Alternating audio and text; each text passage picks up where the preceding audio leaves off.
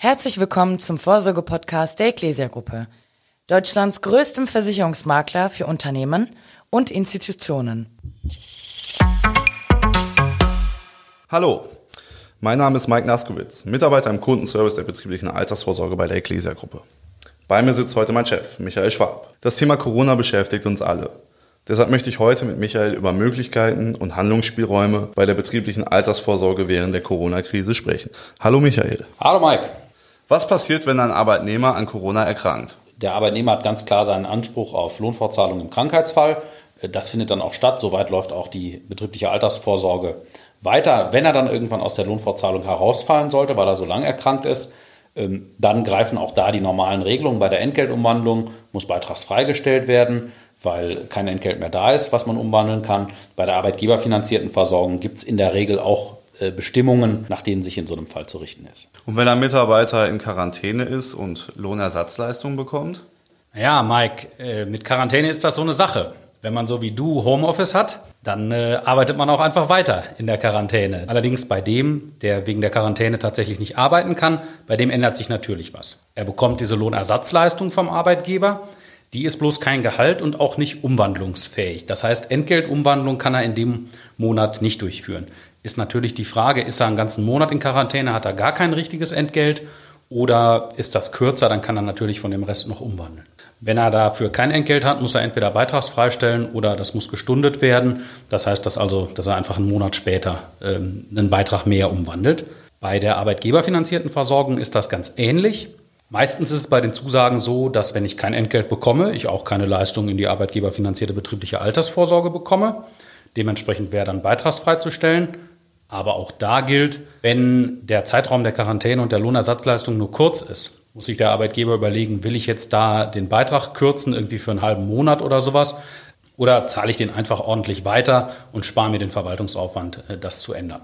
Das Wort Kurzarbeit kursiert auch immer wieder in den Medien. Man hört auch, dass immer mehr Firmen Leute, Mitarbeiter, Abteilungen oder ganze Betriebe schließen und in Kurzarbeit schicken.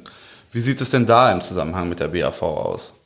Ja, da muss ich genau gucken. Kurzarbeit kann ja heißen, die ganze Abteilung wird geschlossen, Kurzarbeit null, es gibt kein Entgelt mehr, man bekommt nur noch Kurzarbeitergeld. Dann habe ich kein Entgelt mehr. Das hat natürlich einen gewissen Einfluss auf die betriebliche Altersvorsorge. Jetzt ist es so, Kurzarbeit ist nach dem Betriebsverfassungsgesetz mitbestimmungspflichtig. Das heißt, da wo es einen Betriebsrat gibt ähm, und bei kirchlichen Einrichtungen mit der Mitarbeitervertretung muss ich mich ohnehin ins, äh, ins Benehmen setzen. Und ähm, dann würde man äh, im Rahmen einer Vereinbarung, die man da trifft, auch die betriebliche Altersvorsorge regeln.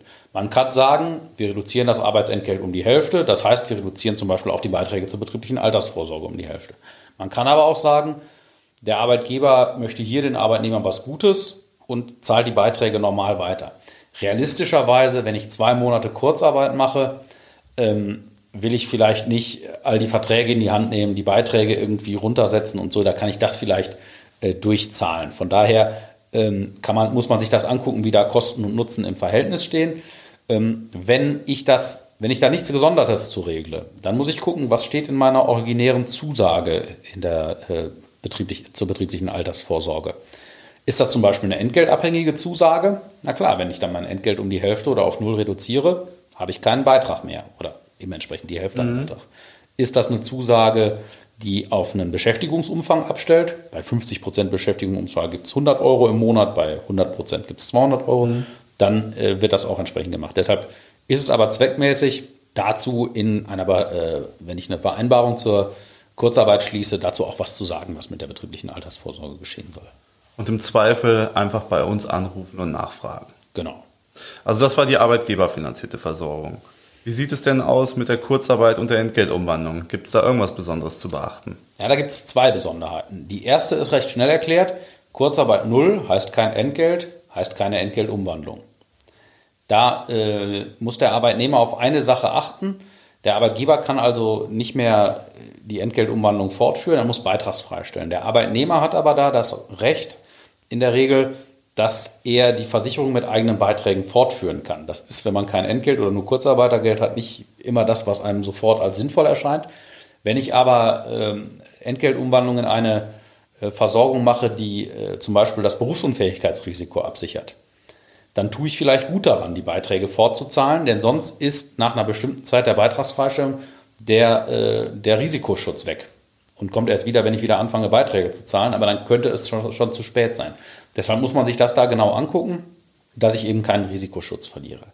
Der zweite Aspekt ist, bei der Berechnung des Kurzarbeitergeldes wird ja so ein, äh, so ein fiktives Nettoentgelt berechnet. Und wenn ich Entgeltumwandlung mache, ähm, wird das ein bisschen höher. Also da spare ich sozusagen 2, 3 Euro. Heißt, wenn ich, äh, wenn zwei Leute Kurzarbeitergeld bekommen, der eine macht 100 Euro Entgeltumwandlung, der andere, der genau das gleiche verdient, macht das nicht, kriegt der mit der Entgeltumwandlung hinterher 2, 3 Euro mehr Kurzarbeitergeld. Das ist aber nur so ein ganz kleiner Nebeneffekt. Das ist durch so Besonderheiten in der Berechnung ähm, nur, dass man weiß, wenn das kommt, das, davon wird aber keiner reich und keiner arm. Äh, ich möchte noch mal auf die Problematik mit den Risikoabsicherungen zurückkommen. Ähm, bieten die Versicherer jetzt in so einer Zeit irgendwelche besonderen Möglichkeiten? Ja, es gibt eine Reihe von Versicherern, die bieten die Möglichkeit der Stundung der Beiträge an. Das ist in der Entgeltumwandlung so eine Sache. Wenn ich jetzt meine Beiträge stunden lasse, weil ich äh, irgendwie in die Kurzarbeit gegangen bin, äh, Stundung ist irgendwie jedem schon klar, heißt, ich muss sie hinterher nachzahlen. Dann muss ich irgendwann einen größeren Batzen Entgeltumwandlung machen. Kann ich vielleicht, wenn ich weiß, ich kriege im Juni ein Urlaubsgeld oder so, kann ich das vielleicht da gut machen. Ähm, ansonsten muss ich das aber nachzahlen. Da muss man immer gucken, Stundung ist bei der arbeitgeberfinanzierten Versorgung auch äh, eine wichtige Sache.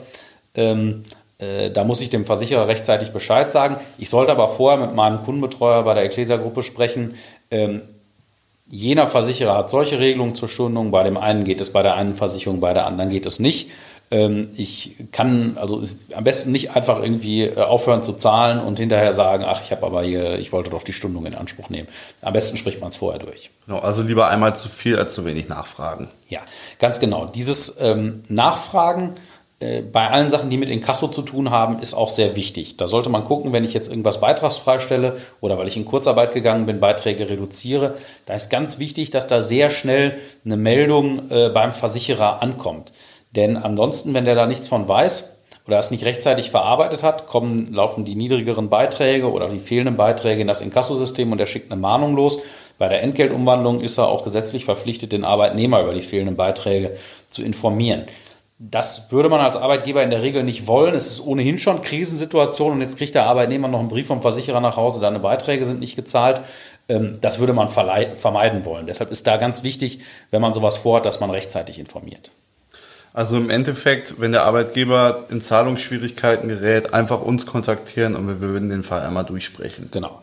Ähm, das geht auch, wenn es soweit geht, bis zur Insolvenz. Ähm, äh, auch da äh, gibt es in der betrieblichen Altersvorsorge äh, entsprechende Lösungen, auf die man dann, auf die man dann kommt, Muster schreiben und alles Mögliche. Also da ist für, für alle Fälle vorgesorgt. An wen kann ich mich bei allgemeinen Fragen wenden? Ja, den Ansprechpartner der Ecclesia-Gruppe natürlich ähm, der weiß entweder selber sofort Bescheid oder äh, kann, manchmal sind die Fragen in diesem sehr weiten Feld, alles, was sich da um Corona herum entwickelt hat, äh, ja doch sehr speziell, äh, kann das auf jeden Fall für Sie klären. Vielen Dank, Michael, dass du dir die Zeit genommen hast. Bis zum nächsten Mal. Vielen Dank fürs Zuhören. Für Fragen oder weitere Informationen sprechen Sie Ihren Ecclesia-Außendienstmitarbeiter an oder Sie schreiben uns eine Mail an podcast.ecclesia.de. Über Feedback freuen wir uns.